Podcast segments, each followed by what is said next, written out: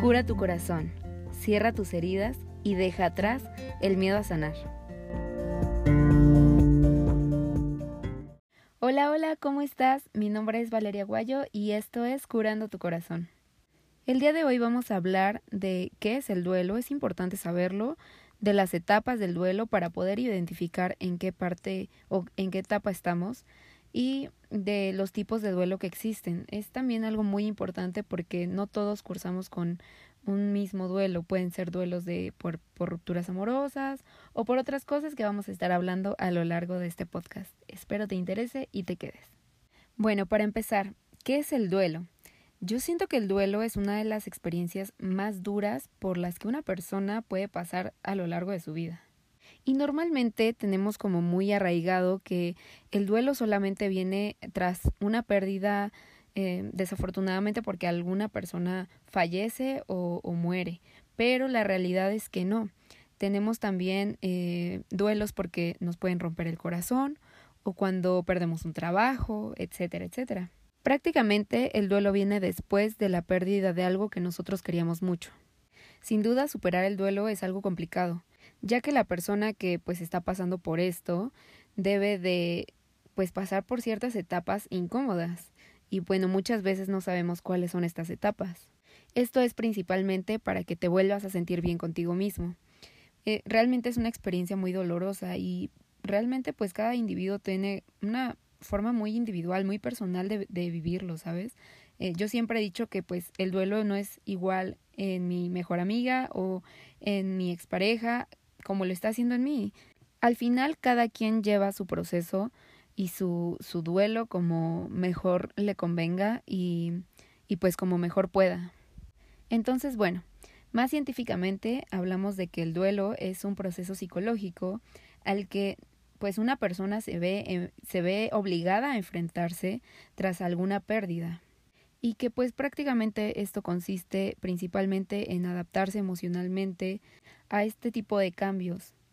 Definitivamente esto es una experiencia complicada y bueno, esto también digamos que engloba otros factores como algunos factores, no sé, fisiológicos, algunos comportamientos eh, diferentes, eh, etcétera. Vamos a hablar de las fases del duelo. Recordemos que son cinco fases. La psiquiatra suiza Elizabeth Kubler-Ross publicó en el año de 1969 un libro que se llama On Death and Dying, que significa sobre la muerte y el morir, en el que, bueno, en este libro describió por primera vez las cinco fases del duelo. El modelo de Kubler-Ross divide el duelo en cinco etapas que tienen lugar eh, de forma sucesiva, es decir, que después de una etapa viene otra etapa y como todo muy progresivo, muy ordenado es la palabra. Sin embargo, años después se insistió en que el proceso de duelo no es tan lineal y rígido como pues normalmente se había pensado. Entonces, bueno, afirma la autora que en primer lugar pasamos por la fase de negación, luego viene, perdón, la fase de ira, sigue la fase de negociación, depresión y finalmente tenemos la fase de aceptación de pues la pérdida que estemos teniendo. Y bueno, para memorizarlos, ella usó como un acrónimo que se llama, o, bueno, se, se le denomina NINDA. N-I-N-D-A. Bueno, después de esta introducción a las etapas de la depresión, vamos a empezar con la primera etapa, que es la negación. La negación de la pérdida es una reacción que se produce de una forma eh, pues habitualmente como inmediata después de que tenemos el duelo. Entonces nos sentimos en un estado de shock o embotellamiento emocional e incluso cognitivo. Aunque en algunas ocasiones esta fase del duelo implica absoluta y estrictamente pues la negación de una pérdida, esto no siempre sucede, más bien pues puede manifestarse de un modo digámoslo así más difuso. Entonces, digamos que, por ejemplo, se puede dar eh, que hay una negación de la importancia de la pérdida más que del hecho de que pues se haya producido esa pérdida. La siguiente fase o etapa es la etapa de la ira, que prácticamente se produce después de la etapa de la negación y bueno, al final de esta etapa eh, esto digamos que se asocia con sentimientos de frustración, de impotencia, eh, pues principalmente porque no podemos modificar pues las consecuencias de la pérdida. Entonces, esta frustración lleva a la persona que está pasando el duelo a que aparezcan sensación de enfado o de ira, como bien lo dice la etapa. Y bueno, durante la etapa de ira, la persona pues generalmente busca atribuir como esa culpa de la pérdida a algún factor en específico. Y bueno, muchas veces en las relaciones de pareja, eh, pues ponemos como esa culpa en otra persona, ¿no? Como que hubo un tercero o cosas así. O incluso eh, llegamos nosotros mismos a culparnos a, a nosotros diciendo que pues, pues no sé, por ejemplo, que yo tuve la culpa de, de que mi relación terminara y pues muchas veces la situación no es así, solamente que atribuimos este, este coraje, esta ira a, a alguien más o a uno mismo para que pueda ser más llevadero. El proceso de duelo realmente implica como la superación de la frustración, del enfado, de la ira, que pues se relacionan con intentos psicológicos naturales, pero pues que prácticamente son útiles, de que pues nuestro estado emocional se, se mantengan iguales o, parecidos o lo más, lo más similar que se pueda a antes de sufrir esta pérdida. En tercer lugar, tenemos la fase de negociación. En la fase de negociación, la persona siempre, digamos que guarda la esperanza de que nada cambie. Un ejemplo muy común es pues las, las personas o los pacientes a quienes se les diagnostica una enfermedad terminal, estas personas generalmente intentan como explorar opciones de tratamiento, a pesar de pues que estas mismas personas saben que ya no existe una cura posible, pero aún así buscan como esta opción de tratamiento y, es la fase donde empiezan como a negociar en que si se puede o no se puede. Otro ejemplo muy común es pues son las personas que, que piensan que pueden volver con su pareja y, y pues empiezan a comportarse de otra manera, ¿no? Como si hago esto, tal vez regrese. Digamos que la etapa de negociación, el dolor eh, busca que nosotros, valga la redundancia, negociemos, pero pues prácticamente esto es algo ficticio. Posteriormente viene la etapa 4, que es la etapa de depresión. En este periodo prácticamente la persona empieza a asumir de una forma, digámoslo así, definitiva la realidad de la pérdida y esto genera sentimientos de tristeza, de desesperanza, eh, no sé, junto con otros síntomas que pues prácticamente son típicos de los estados depresivos, no sé, puede ser, puede ser como aislamiento, la falta de motivación, etcétera, etcétera. Pero al final de cuentas, esta fase de depresión no es una fase de depresión patológica, es una fase como de mucha tristeza, pero no llega a lo patológico. Claro, si ya sientes que mucho tiempo te quedaste ahí, yo creo que sería como momento de buscar ayuda porque pues ya no estás avanzando. Finalmente, después de todas estas largas etapas, viene la quinta etapa, que es la etapa de aceptación. Y prácticamente esta se asocia con un estado de calma eh, que se asocia o se relaciona con la comprensión de que la muerte u otras pérdidas son pues procesos naturales de la vida. La fase de aceptación se relaciona con que nosotros sabemos que la pérdida en, nosotros o, en, en la vida humana pues es algo inevitable. Por lo tanto, pues viene un proceso de duelo y como lo dice la palabra y de la misma fase, pues es empezamos a aceptar todo lo que estamos viviendo en este momento. Cuando yo estaba cursando como por mi etapa de duelo al principio, yo tenía muchísimo miedo porque una de las etapas más bien que me daba más miedo era la de depresión, porque como les comenté en el primer podcast, eh, yo tengo la diagnosticada como tal la enfermedad de depresión y de ansiedad. Entonces, eso era como algo que me, que me daba mucho miedo cursar por eso, porque yo pensaba que iba a tener como una recaída y yo no quería volver a sentirme así.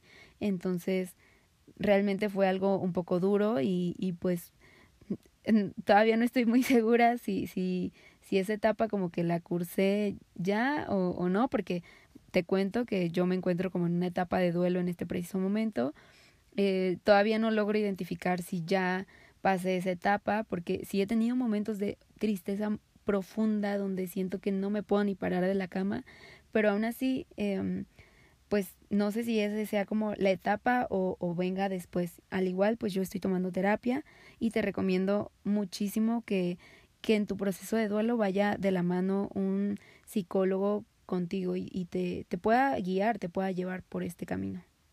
Bueno, eh, recordemos que también existen tipos de pérdidas.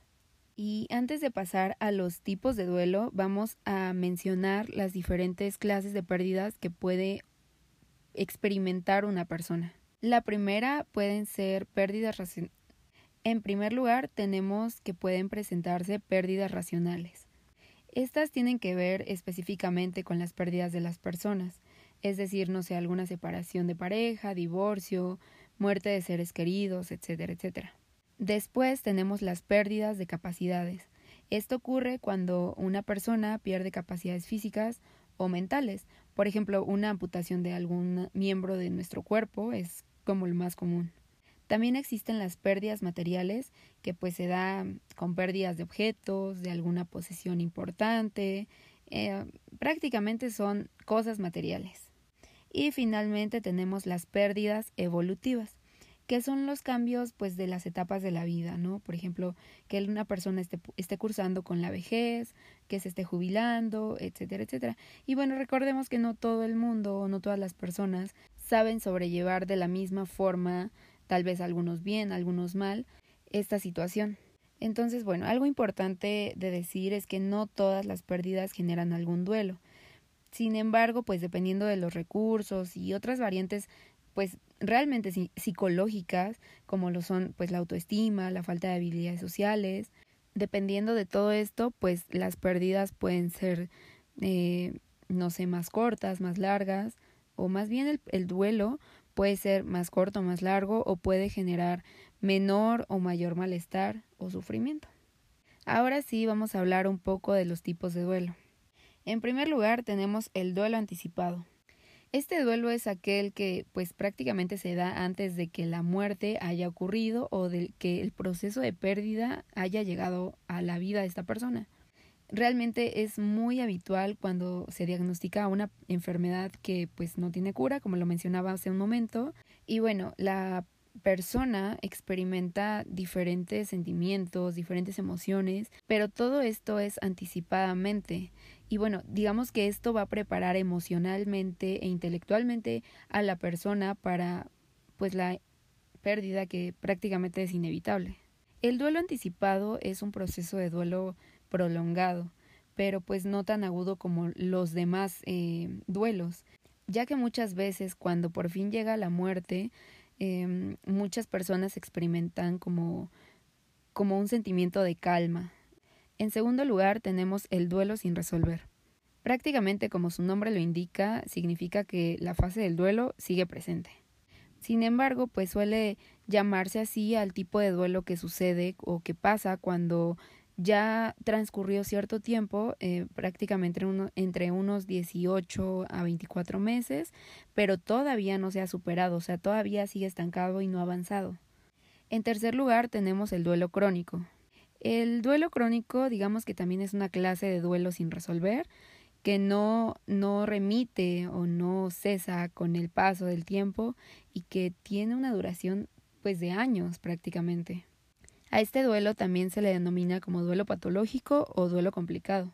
El duelo patológico puede darse cuando la persona es pues prácticamente incapaz de dejar de revivir de forma detallada y vívida eh, todos los sucesos que se relacionaron con la muerte o con la pérdida de pues esta experiencia que tuvo y que le llevó al duelo. En cuarto lugar tenemos el duelo ausente. Este tipo de duelo hace referencia a cuando una persona niega que los hechos hayan pasado. Entonces, digamos que es la etapa de negación de la que anteriormente les, les comenté o les hablé, pero pues esta persona sigue evitando la realidad. A pesar de que ya pasó mucho tiempo, sigue evitándolo y sigue estancado en esa fase de negación. Y principalmente esto se da porque una persona le cuesta mucho trabajo como hacer frente a la situación que está viviendo. En quinto lugar tenemos el duelo retardado. Prácticamente es similar al duelo normal, pero pues tienen la diferencia de que su inicio se da como después de un tiempo. Este duelo suele pues formar parte del duelo ausente, pero también este recibe el nombre de duelo congelado. Y suele aparecer en las personas que controlan sus emociones en exceso, de verdad en exceso, o sea, se muestran como aparentemente fuertes, entre comillas, vamos a decirlo, pero pues al final de cuentas todos tenemos que, que pasar por un proceso de duelo y les llega. Generalmente este duelo se da cuando la persona que lo sufre, eh, pues en primer lugar, debe hacerse cargo de muchas cosas, ¿no? Como de muchas responsabilidades, muchas, muchas cosas requieren su, su atención y pues algo como muy representativo de esto es como los padres de familia que tienen que hacerse fuertes ante, ante sus hijos y, y pues no pueden sufrir este duelo como de forma inmediata. En sexto lugar tenemos el duelo inhibido. Este duelo se produce cuando hay una dificultad en la expresión de los sentimientos por lo que la persona que lo está pasando pues evita el dolor de la pérdida. Generalmente las limitaciones de la personalidad de esta o bueno, de esta persona o de este individuo pues no le no le permite llorar, no le permite sentirse triste, prácticamente le impide expresar el duelo. Digamos que el duelo inhibido es como un mecanismo de defensa para ellos, no, no se permiten sentir nada eh, a diferencia de un duelo ausente, que en un duelo, ausente sí puedes sentirlo, pero pues en el duelo inhibido es más un mecanismo de defensa. En séptimo lugar tenemos el duelo desautorizado. Este duelo ocurre cuando el entorno que rodea a esta persona pues no, no acepta el duelo de el individuo que lo está pasando. Por ejemplo, cuando tú estás pasando por un duelo con una ruptura de, no sé, amorosa por tu pareja y, y tu familia todo el tiempo te está diciendo, o tu círculo de amigos todo el tiempo te está diciendo que ya no te sientas así, que cómo es posible que sigas llorando, que cómo es posible que sigas extrañándole, y, y no te dejan vivir ese duelo. O sea, prácticamente no lo, no lo permiten, no lo autorizan las personas que te rodean. Al final lo que hace este duelo es reprimir esos sentimientos ante esas personas que prácticamente deberían ser como tu apoyo. Y no nada más lo reprime ante ellas, o sea, tú lo reprimes, entonces no te sientes con esa libertad de decir, bueno, ha pasado un año y aún así sigo en duelo, pero pues como ya pasó un año y mi familia me lo está reprochando, pues entonces ya tengo que dar vuelta de hoja. Recuerda que el duelo no tiene un tiempo en específico, entonces, claro, después de cierto tiempo ya es algo, mm, pues no es normal, pero y tienes que buscar ayuda, pero pues al, al final de cuentas, o sea, yo creo que un año, medio año, incluso un poco más, pues puede ser algo aceptable. Finalmente, en octavo y último lugar, tenemos el duelo distorsionado. El duelo distorsionado se manifiesta como una fuerte reacción desproporcionada en cuanto a la situación que está viviendo el individuo. Eh, esto pues prácticamente ocurre cuando la persona ya experimentó un duelo previo y se encuentra ante una nueva situación de duelo, pues. Por ejemplo, para que puedas entenderme un poco mejor, puede ser que esta persona, este individuo, sufrió como la muerte de su padre, pero bueno, ya tuvo ese duelo, ya lo pasó, ya lo cursó, y después viene la muerte de su tío y esta persona vuelve a revivir el duelo de su padre. Digamos que pues está distorsionando, está juntando dos duelos completamente diferentes. Y finalmente esto pues lo lleva a una situación mucho más intensa, mucho más dolorosa, claro, y pues al final de cuentas esto es incapacitante. Debemos recordar que las etapas del duelo no son lineales, como lo dije al principio, puede que primero se presente la ira, puede que después la negociación, después la negación y bueno, prácticamente debería llevar como el orden de negación, ira, negociación, bla, bla, bla, pero pues las cosas no son así, o sea, puede ir variando y no llevan un orden en específico. Ahora, con los tipos de duelo, eh, puede ser que experimentes como algunos tipos de duelo que hablamos acá a lo largo de tu vida. ¿Cómo sabemos cuándo tenemos que pedir ayuda? Principalmente tenemos que consultar a un profesional cuando el proceso de duelo pues no sigue como el curso que se espera que siga. Puede ser que este produzca alteraciones en su funcionamiento normal y pues prácticamente que interfiera en la habilidad para dar sentido y crear como planes a futuro o tener como esa visión a futuro. El duelo pues es un proceso o una respuesta totalmente natural que forma parte de la aceptación y adaptación después de que tenemos o sufrimos una pérdida. Prácticamente eso es lo normal, lo que debe pasar en, en nuestras vidas. Todos en algún momento de nuestra vida hemos pasado por un duelo, hemos sufrido un duelo. Prácticamente, pues la ausencia de esta respuesta es anormal, no, no es, no es lo lógico, no es lo, lo que tendría que pasar en nosotros después de tener una pérdida, claro. Eh, es importante aclarar que la diferencia entre un duelo normal y un duelo patológico o complicado, eh, digamos que va en la intensidad o, se diferencia en la intensidad y duración de las reacciones emocionales y conductuales de esta persona.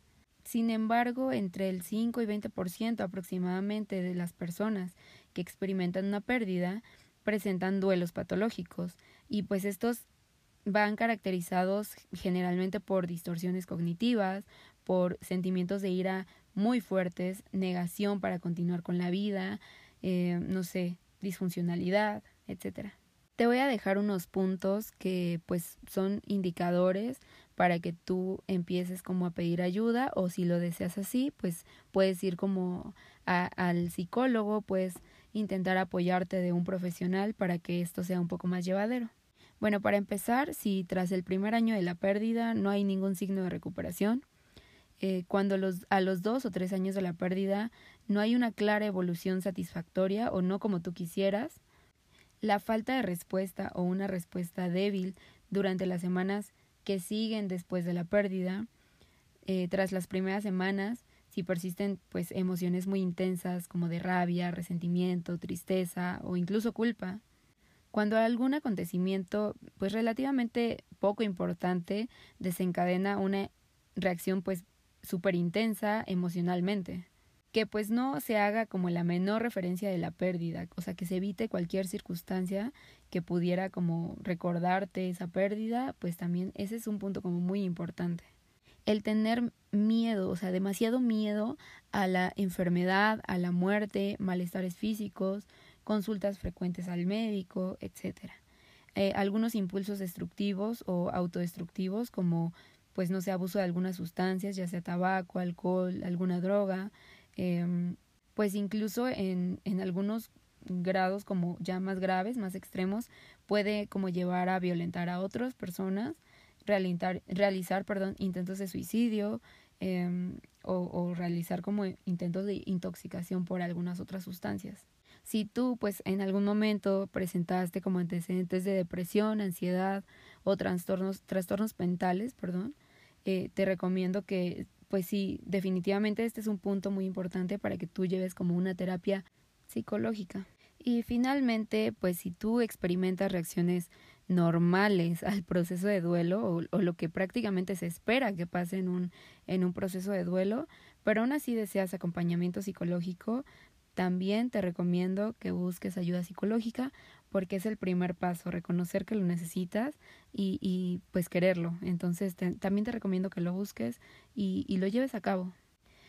Los duelos, por muy dolorosos y complicados que a veces sean, pueden ser oportunidades realmente excepcionales para el crecimiento personal propio y pues para nuestra realización, ¿no? Claro, siempre y cuando seamos capaces de afrontarlos y de integrar pues correctamente la pérdida a nuestra vida. Recuerda que pues una persona sana es aquella que no intenta escapar del dolor, sino que pues sabiendo que ocurrirá el dolor y estas sensaciones incómodas, intenta pues manejarlo de la mejor manera. Te recomiendo que te permitas sentir tus emociones y atravesar por este proceso y pues si lo necesitas, de verdad busca ayuda profesional. Hemos llegado al final de este capítulo, espero te haya servido eh, que te haya gustado. Y bueno, si tú estás pasando por algún duelo, me encantaría que pudieras reconocer la fase del duelo en la que estás, el tipo de duelo con el que estás pasando y, por supuesto, pues el tipo de pérdida que estás teniendo. Si conoces a alguien que le sirva este podcast o que quieras que lo escuche para que te ayude a identificar o lo que sea, si quieres compartirlo y hacer más grande esta comunidad, te agradecería muchísimo que lo compartieras en tus redes sociales o en privado o como quieras. Solamente mándaselo a esa persona que crees que lo necesite o que quieres que lo escuche. Recuerda que el podcast tiene su propio Instagram, aparece como arroba curando tu corazón, todo junto. Yo también tengo mi propio Instagram personal, que es arroba valeria.aguayo.m. Y pues recordemos que despedimos el podcast siempre con una frase bonita. La frase de hoy es la siguiente. No sabes lo fuerte que eres hasta que ser fuerte es la única opción que tienes. Esta es una frase de Bob Marley, tan sabio. Pero no, fuera de broma, esto es muy real. A veces no sabemos lo fuerte que podemos ser hasta que experimentamos una situación en la vida. Y bueno, finalmente también quiero dar las gracias infinitas a las personas que se están sumando de otros lugares. De verdad estoy súper feliz y estoy como, eh, no sé, súper en shock porque esta vez se suma Australia y se suma, ay, Alemania. Entonces, gracias a las personas que nos están escuchando desde allá. De verdad, te agradezco mucho. No sabes eh, el amor que siento pues por ver crecer este podcast que pues hace un par de semanas lo empezamos y ciertamente ya somos bastantitos. Eh, entonces, te agradezco muchísimo. Quiero que sepas que a ti que estás escuchando esto, no te conozco, pero te quiero por estar aquí por escucharme y por ayudarme y apoyar este podcast y hacerlo crecer conmigo. De verdad, muchas gracias. Te mando un abrazo muy muy fuerte a la distancia. Chao.